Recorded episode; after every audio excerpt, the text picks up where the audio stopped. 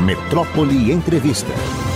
Mas agora nós vamos ter o privilégio, a alegria de conversar com cientista político, maior especialista em pesquisas no Brasil e no mundo, uma figura maravilhosa, conheço há muitos anos, professor Antônio Lavareda, que figura.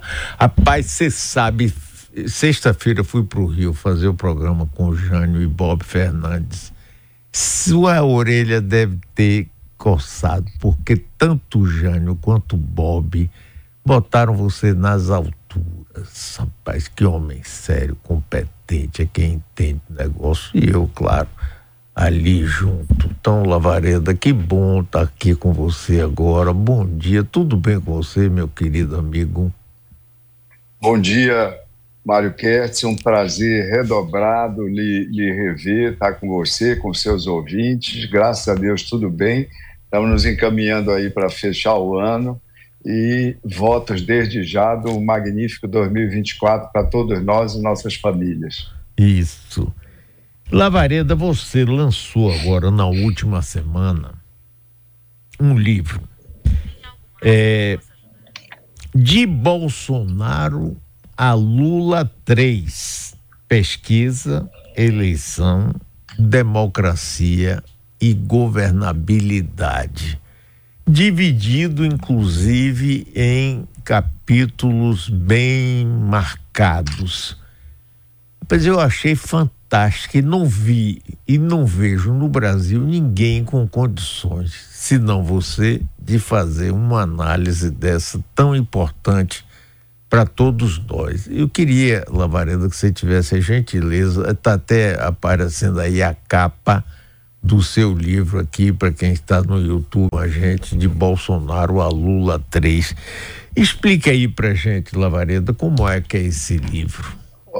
Olha só, Mário. É, em primeiro lugar, a oportunidade por falar sobre o, o livro. O, a editora Saga e a empresa de assessoria é, de São Paulo, que trabalha conosco, eles analisaram um conjunto de artigos que eu publiquei ao longo de 2022 e logo após a eleição, nos primeiros oito meses desse ano 2023, e acharam por bem que esse entenderam que esse conjunto de artigos fazia uma boa descrição e ao mesmo tempo análise, em alguns momentos até prognósticos, do que poderia vir a, a ocorrer adiante, do que ocorreu e do que poderá vir a ocorrer adiante. Então, o primeiro capítulo, só para fazer uma breve descrição para os nossos ouvintes e espectadores, porque hoje TV e rádio já são a mesma coisa, TV, rádio, internet, tudo uma coisa só, com esse mundo maravilhoso das novas mídias. Então, nós temos um capítulo sobre pesquisa que você disse. Nesse capítulo, nós trabalhamos, nós trouxemos é, artigo que publicamos na Folha de São Paulo, cujo título é Esquerda e Centro precisam de votos da direita para vencer Bolsonaro, ali por volta de abril do ano passado, uhum. porque os resultados da pesquisa, das pesquisas não devem ser interpretados como prognósticos eleitorais, seminário da BEP para jornalistas em maio ainda, e o único artigo, que não é dessa lavra mais recente, mas que eu achei é, que era pertinente, eles também acharam, um artigo publicado no blog da Veja em 2020, Mário, cujo título bem provocativo, baseado em, em neuropolítica, em conceito da neuropolítica, é Mulheres são de esquerda e homens são de direita. Por que, é que nós entendemos trazer esse artigo, Mário? É. Porque é, curiosamente, como de certa forma estava até se, se antevendo, dois anos antes da eleição, o Lula só ganhou no contingente feminino, como você sabe. Se apenas os homens votassem, Bolsonaro teria continuado na presidência da República. Depois, no capítulo 2, nós tá, tratamos de outro, trazemos outro artigo publicado na Folha de São Paulo, triplo carpado em piscina vazia, em que fazemos, em que fazemos uma resposta às críticas muito contundentes do Ronaldo Lemos na, na Folha de São Paulo, também publicamos no mesmo jornal e explicávamos o que é que tinha ocorrido em relação à pesquisa de o primeiro turno. Depois, nesse capítulo ainda, uma entrevista nossa na Carta Capital, logo depois da eleição, 3 de 11, 3 de novembro do ano passado, cujo título é, a revista produziu foi Abatido em Seu Quintal, mostrando que, ao contrário do que muita gente pensava, Nordeste, que deu a vitória a Lula, etc. E tal, isso é metade da verdade. A outra metade, talvez a principal, é que Bolsonaro perdeu a eleição porque perdeu uma porção substancial de votos em relação a 2018 no Sudeste, em especial no estado de São Paulo. Bastaria ele ter tido o mesmo resultado em São Paulo da vez anterior, que, independentemente do resto do país, teria ganho a eleição. Depois, um artigo publicado no blog do Noblar, Votantes Divididos, Opinião Pública Nem Tanto eu mostro que uma coisa é o eleitorado e as atitudes do eleitorado, e outra mais específica, a, a, posição dos votantes. Por quê? Porque existe no Brasil uma elevadíssima abstenção, eu comento isso, só para ter uma ideia, é, Mário, a gente já conversou isso aqui no seu programa, na, na eleição passada, mais de 30 milhões de brasileiros não compareceram às urnas. A maior parte é, pertencendo a um, um, contingente que eu chamo de abstenção compulsória. É o custo de votar, custo no sentido mais amplo para os mais pobres. É, Mário. Depois termina esse capítulo com um, um artigo publicado no Correio Brasiliense intitulado 10 marcas para a história. Eu mostro nesse é, artigo, e que como tal está no capítulo 7 desse livro, quais foram as 10 singularidades da eleição eh, de 2022. E, por último, capítulo 3, Democracia e Governabilidade. Começa com outro artigo que publicamos na Folha de São Paulo, chamado Os Ataques e a Leniência Militar, sobre, obviamente, o 8 de janeiro, e faço cotejos com alguma coisa parecida, ao menos, ocorrida há muito tempo atrás, que foram foi o atentado integralista em 1938. Depois, um artigo em que eu discuto, também na Folha de São Paulo, que eu discuto ah, o sistema de representação proporcional de lista desordenada, também já conversei aqui no programa com você. O título é Modelo Viciado leva à Câmara 513 empreendedores individuais. Hoje, só abrindo parênteses, Mário, o, o é. jornal Globo estampa na primeira página uma matéria sobre o volume de emendas no Brasil. Essa matéria dizendo que nós temos comentado ao longo do tempo. É, olha, é uma coisa, é uma jabuticaba brasileira. Mas é uma coisa muito grave, é uma disfuncionalidade flagrante do nosso sistema político. Algo que causa prejuízos é, que vão se tornando irreparáveis. Depois, Outro artigo também na Folha de São Paulo, os pagadores de promessas, em abril eh, desse ano, Mário, se discutia muito se o Lula tinha aprovação, se estava elevada, se não estava elevada, etc. E, e nesse artigo eu mostro que Lula, o governador Tarcísio, a governadora Raquel Lira de Pernambuco, entre outros, eles tinham uma aprovação que em grande medida correspondia ao cumprimento das promessas, porque a aprovação durante o primeiro ano tem muito a ver com a continuidade do apoio daqueles eleitores que neles, nos eleitos, votaram. É, depois vem um artigo publicado no Globo, um erro que vem de longe, sobre essa confusão imensa em se perguntar, em se discutir o que é que é avaliação do governo, o que é aprovação, e essa confusão que é feita, sobretudo na imprensa brasileira, por questões que eu discuto no artigo. Depois, uma entrevista feita à Confraria do Brito no My News, canal da, da internet, capitaneado, um time de jornalista capitaneado ali pelo nosso Ricardo Noblar, cujo título é Lula será candidato em 2026 para não fragmentar a sua base. Depois, é, um, um artigo do, também publicado no Globo, no jornal Globo, cujo título é Lula e Lira, coalizão em Palau.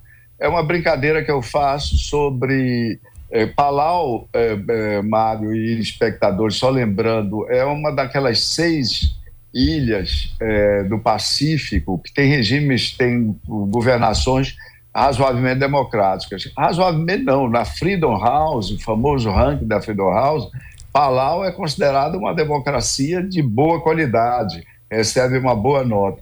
E, mas há uma característica de Palau: em Palau não há partidos políticos, a representação é individualizada, individual. E eu faço um cotejo com isso. Como é que fazer uma coalizão em Palau? E é mais ou menos essa coisa do Brasil, em que os partidos apoiam o governo, vão para os ministérios, mas, na verdade, seus parlamentares não votam é, homogeneamente no partido, fazem oposição, cobram é, emendas e liberação de emendas é, para votar no governo do qual participa, para votar os projetos do governo do qual participa. E, por último, encerrando, uma, uma conversa com Reinaldo Azevedo e Valfrido Vargas, no programa que eles têm, e nós, nesse último capítulo, conversamos um pouco sobre todos esses tópicos anteriores, sobretudo esses aspectos de democracia e governabilidade, Mário. É, Antônio Lavareda aqui, cientista político, lançando esse livro de Bolsonaro a Lula 3, pesquisa, eleição, democracia e governabilidade. Lavareda, me conte o seguinte, rapaz, o Congresso Nacional, durante o governo Bolsonaro, teve um poder muito grande, mas muito grande mesmo, ponto. Vem Lula, né, supostamente para estabelecer uma nova relação com o Congresso Nacional. Para mim, como leigo, não me parece que isso está acontecendo. O governo continua liberando emendas e não tendo contrapartidas. Há pouco, um ministro do governo licenciou-se para votar no Senado a aprovação do ministro da Justiça para o Supremo. E, ao mesmo tempo, votou para derrubar um veto do presidente Lula. Essa contradição, uma pergunta é essa. Outra, o poder excessivo do presidente, sobretudo do presidente da Câmara Federal, que não é uma coisa historicamente existente no país, pelo que eu me lembro, mas que nos últimos anos passou a ser um poder imperial. E aí é possível ter balanço de, de, de, de poder mesmo entre o legislativo, executivo judiciário, se você tem um que tem um tamanho e uma força maior do que todos os outros, o que, é que você acha disso, Lavareda? Vamos começar, Mário. Vamos, vamos, de certa forma, dividir aí os aspectos Sim. É, dessa, dessa questão super importante que você traz para a nossa conversa. Em primeiro lugar, quando nós falamos do Congresso, nós falamos sobretudo da Câmara Federal. Você falou Sim. do ministro aí que votou, voltou para o Senado. Mas eu costumo dizer que a Câmara Federal é o principal espaço estruturador do sistema político brasileiro. Por quê? Porque depende da Câmara Federal, das bancadas na eh, da Câmara Federal, o fundo partidário, o fundo eleitoral e a distribuição do tempo de televisão nas campanhas. Ou seja, a toda a fonte do poder dos partidos emana do tamanho da sua representação na Câmara, concorda?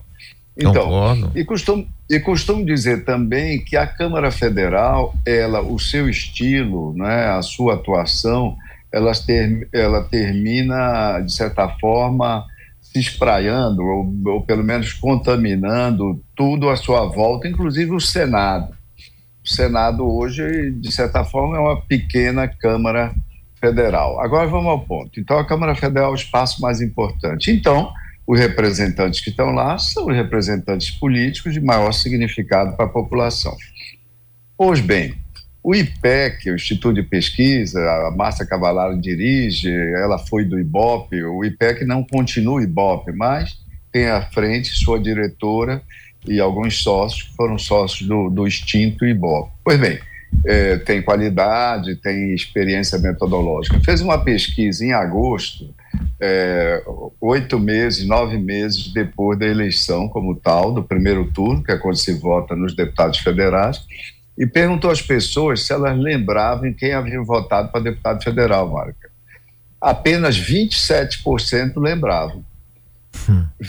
Parênteses, disseram que lembravam. Se o Instituto tivesse perguntado o nome e checado, provavelmente esses 27 se reduziriam a menos de 20. É como eu costumo dizer: você, eu, passamos uma procuração para um advogado do escritório de advocacia para resolver uma causa fundamental nossa, vender um imóvel, qualquer coisa, e depois de alguns meses nós esquecemos o nome do advogado, o nome do escritório, não lembramos simplesmente. Acontece que esse advogado continua com uma procuração irrevogável e retratável durante quatro anos a chance dele vender a tua casa, a minha casa, é enorme, e, e talvez não consiga nos prestar contas. Então, é um congresso, é uma Câmara descolada da população, por conta de um sistema eleitoral defeituoso, esse voto proporcional de lista desordenada, em que você vota num candidato entre centenas, centenas de, de nomes de candidatos, de alternativas para deputado federal, para deputado estadual, em que no interior, sobretudo, você, o eleitor, recebe apenas um número para votar, não sabe nem o nome de fato daquele número em que ele está votando. E nas cidades, mesmo a classe média, não dá a menor importância para esse voto. Quantas vezes, Mário, isso deve ocorrer com você, ocorre comigo, um amigo, uma amiga de classe média, média alta, alta às vezes, liga para você às vésperas da eleição dizendo: olha, você tem aí um bom candidato, é, um isso bom, mesmo. Boa, candidata para votar na véspera da eleição, dá menor importância para isso.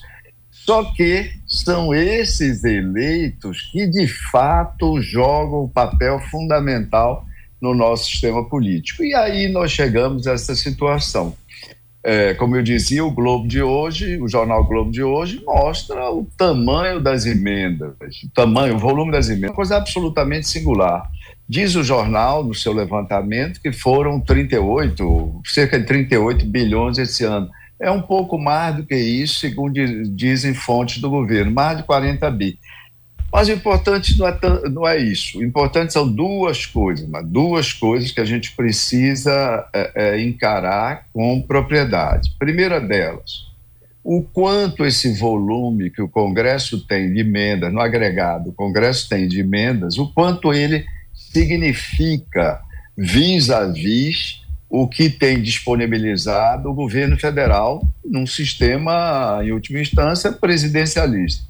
Pois bem, é, esse, esse volume que os congressistas dispõem, Mário, significa 70, é o equivalente a 70% do que o governo federal tem, o presidente Lula. O jornal traz um, uma, uma coisa interessante, eu já havia publicamente abordado esse número. Os americanos também têm, chama emendas pork barrel. O nome já é uma coisa estigmatizante, tanto é que ficou suspenso durante 11 anos. Também tem. Mas lá, nesse ano 2023, essas emendas parlamentares proporcionalmente significam 2,5% apenas do que o Biden tem para investir discricionariamente. Então veja a diferença. É uma diferença absurda. Agora, esse é o primeiro fato. Segundo fato, é sem presidencialismo, sem parlamentarismo, é verdade, mas apenas do ponto de vista orçamentário. Porque porque não há uma coisa que o termo é em inglês, mas isso se é, isso é fácil de entender, não há accountability, Mário, ou seja, não há responsabilidade ou responsabilização.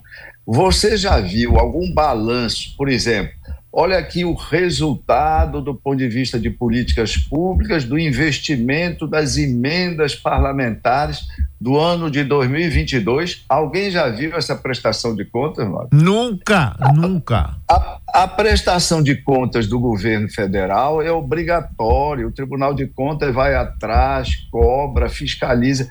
E quem vai atrás, cobra, fiscaliza e avalia o impacto do ponto de vista de políticas públicas das emendas é, parlamentares ao orçamento. Ninguém.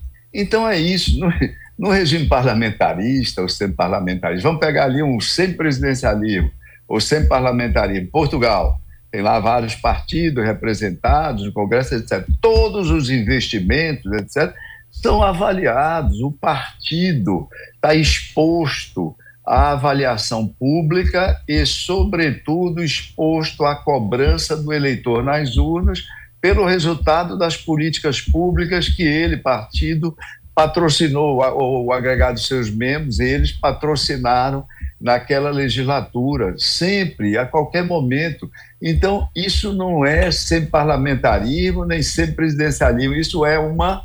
É, isso, isso é um absurdo, para não dizer uma palavra mais contundente. Isso é uma disfunção absoluta do sistema político, Mário. É, é, é, de uma coisa apenas nós podemos ter, ter certeza: esse modelo não dá certo, não vai dar certo e vai continuar, infelizmente, o sistema político sendo a bola de chumbo que é, puxa o Brasil para baixo, que faz com que nós tenhamos, do ponto de vista econômico, voos de galinha. Olha o país cresce dois.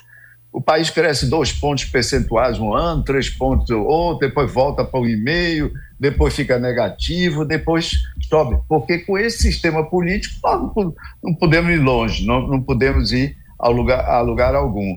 Mário, é uma disfunção. Esse, esse semipresidencialismo apenas orçamentário, com certeza, sem responsabilização, sem accountability, isso não dá certo. Não está dando certo, vai continuar dando errado.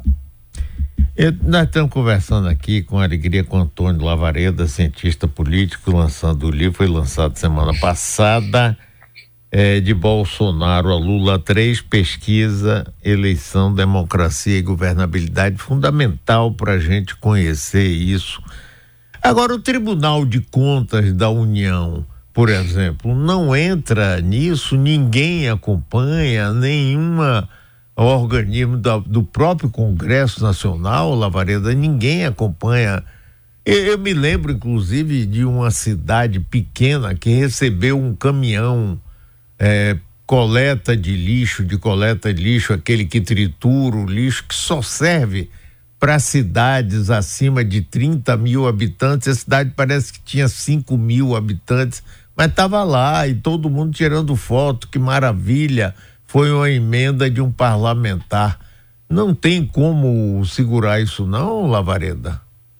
Olha só, é, o, o, Tribunal de Contas da União, que você referiu é presidido no momento por um, uma pessoa que, que, todos, não é praticamente unanimidade, o Bruno Dantas, todo mundo reconhece a inteligência, o preparo é, do, do, ministro Bruno Dantas. Pois bem, por que, que o Tribunal de Contas da União não faz essa fiscalização? Por conta da sua origem, da sua ligação. Ele, na verdade, o Tribunal de Contas é mais ou menos, seria um órgão auxiliar do Legislativo então, acredito que a relação do, do tribunal com o Congresso ficaria muito fragilizada, debilitada, se, essa, é, se esse levantamento fosse feito. E olha que eu aponto o seguinte: eu não estou falando apenas do aspecto de fiscalização ao nível individual, entende, Marco? Sim. Quer dizer, o deputado X, o senador. Sim. Agora, isso alguém tem que fazer, deve ser feito, etc., porque ninguém é, é fica à margem é, ou fica é, desobrigado das devidas obrigações legais. Mas o que eu me refiro é uma avaliação no agregado. Qual foi o impacto do ponto de vista das políticas públicas de educação, das emendas voltadas para a educação? Qual foi o impacto na infraestrutura? Ou seja, o Brasil precisa conhecer o que é feito dessa massa, desse volume incrível. Estamos falando em números de 40 bilhões de reais ao ano de recursos. Está aí nessa matéria do Globo dizendo que cada deputado federal vai ter 55 milhões no ano que vem, individualmente, 55, 56 milhões é, de emendas individuais. Vamos ver no agregado o que é que isso significa, o que é que isso contribui para o país, etc. Ou seja, e vamos dar transparência a isso, vamos então dar, perseguir algum grau de responsabilização dos parlamentares, de responsabilidade dos parlamentares diante desse volume enorme, incrível de, de, de emendas parlamentares. Mas isso, o que eu digo é claro, isso não dá para continuar dessa forma. Né? Os brasileiros não conhecendo isso, os congressistas utilizando, uns utilizam bem, outros provavelmente não conseguem ou utilizar tão bem, e aí a lógica, alguns municípios, alguns municípios é, fazem bom uso, melhor uso, outros fazem pior uso dessas emendas. O importante é lembrar que nesse levantamento, essa matéria do Globo, que vale a pena ser lida hoje, embora eu ache até que ela é, é, é modesta nos números que levantou, mas, de qualquer forma, a matéria indica que três quartos dos municípios brasileiros não contam com esse volume, com essa receita que cada parlamentar terá no ano que vem para investir a seu bel prazer. O que é que eu digo a seu bel prazer? Escolher onde, como, quando, em que área levará a sua emenda no ano que vem, como de resto já fez esse ano, Mário Agora eu vou explorar um pouquinho você. Você acompanha pesquisas no mundo todo. Estados Unidos, você tem acompanhado lá Trump e, e, e Biden? Tenho, Mário. Mas eu costumo. Todos nós acompanhamos, Mário, essa política americana, você lê. Eu costumo dizer que os Estados Unidos têm um papel no mundo, sobretudo no mundo ocidental, tão grande, tão grande, que todos nós devíamos ter direito a um voto censitário. Ou seja, o voto do brasileiro ia valer um vinteavo do voto americano, mas, mas todo mundo devia, eh, devia ter direito de votar. O presidente dos Estados Unidos, na verdade, é em boa medida um coordenador, ou às vezes até em situações críticas, uma espécie de gendarme do mundo, né? É, Estamos vendo agora essa coisa de Israel, Hamas, Estados Unidos, lá, o papel que desempenho, etc. Então, é, o, o, presidente Biden enfrenta uma situação difícil. Ele tem, segundo a média do 538, 538, que é o site, um agregador de pesquisas, ele tem 38% apenas. Em outras pesquisas do Gallup, a última Gallup, ele tinha 40% de aprovação. Isso, isso é pouco, de fato. Embora nós, tenhamos, nós estejamos atravessando uma fase, Mário, em que a aprovação de presidentes e primeiros-ministros está muito baixa. Você tem olhado esses números, provavelmente você concorda comigo. É verdade. Só, só eu falei baixo assim para o espectador Sim. É, acompanhar, acompanhar. Vou, dar, vou dar um exemplo. É, o, e isso, inclusive, já, já cruzando com a coisa do Brasil, quando se pergunta se o Lula, os 51% de aprovação do Lula, isso é pouco, é muito, eu digo, olha, é, isso a gente precisa ver comparativamente. Então, 51 do Lula, aí compara-se com o Biden, esses 38 ou 40 pontos. Aí depois vamos comparar com o Justin Trudeau, o primeiro-ministro do, do, do, Canadá, filho daquele Pierre Trudeau, sim, lembra sim. dele? O Pierre, o Pierre Trudeau ficou 15 anos, 15 anos em dois momentos à frente dos destinos do Canadá. A gente pensava que nunca mais o Canadá ia ser governado por, por outra pessoa que não Pierre Trudeau. Pois bem, ele, ele saiu, desapareceu da cena, veio o Justin Trudeau, que já está já tá no nono ano também à frente do, do. O Justin Trudeau tem 31%.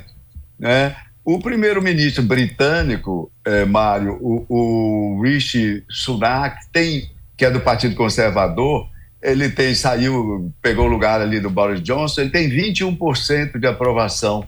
O Olaf Scholz, o, o primeiro-ministro alemão ali, eles fazem uma coligação é, SPD, que é o partido, digamos, socialista clássico alemão, ele faz uma coalizão ali com os verdes e com os democratas livres, não é chamado. Pois bem, o Olaf Scholz tem apenas 17%. É, vai para a França, o presidente Macron tem, nesse momento, última pesquisa, 29% apenas de aprovação, o que é muito pouco, sobretudo comparado com os 69% de desaprovação que ele tem. E a gente saindo aí de Américas e de Europa e voltando os olhos para é, o Oriente, vamos pegar lá, China não tem, China não tem pesquisas confiáveis de, de aprovação, desaprovação do seu dirigente, então vamos para o Japão. O filme que o filme Kishida no momento está cheio de problemas, é, perdeu quatro ministros, se afastaram por conta de corrupção e ele tem apenas 17% de aprovação, Mário. Então veja que o, o, o Biden está com uma aprovação baixa, mas no, no cenário internacional ele não está tão baixo assim. O que não significa dizer que ele não está enfrentando, vai enfrentar dificuldades para confrontar esse Trump e que esse Trump 2, o Trump 2 é, é algo ainda, é um produto ainda, uma versão ainda mais radical, mais piorada no é, sentido verdade. de mais autoritária, de mais promessas explícitas de escapar às regras institucionais democráticas. Ele pretende indultar, por exemplo, aqueles criminosos do atentado ao Capitólio do 6 de janeiro, que produziram tantas mortes, inclusive, ainda foi mais do ponto de vista é, do ponto de vista de, de, de, de, do sinistro, ainda foi mais duro e contundente do que o nosso 8 de janeiro, Mário. Lavareda, querido amigo, olha, é um prazer sempre conversar com você. Seu livro já está distribuído, tem versão também eletrônica. A gente pode. Tem versão, tem versão e-book, tem versão e-book, já está chegando às livrarias desde a semana passada e a partir de hoje, sobretudo. Editora Saga e um pre prefácio da professora, pesquisadora, professora da USP, uma figura é, significativa nas ciências sociais brasileiras, Maria Hermínia Tavares de Almeida. Hum, claro. Lavareda, muitíssimo obrigado. É sempre muito bom te ver e conversar com você, viu? Um abraço, muito... sucesso e vamos vamos ver esse livro aí que é importante pra gente se situar politicamente, não sair falando besteira. Obrigadão. Muito obrigado, Mário. Um abraço bem grande, ótimo Natal, ótima passagem de ano a você e seus ouvintes. Tudo você de bom. Você também, você também, meu amigo, você também.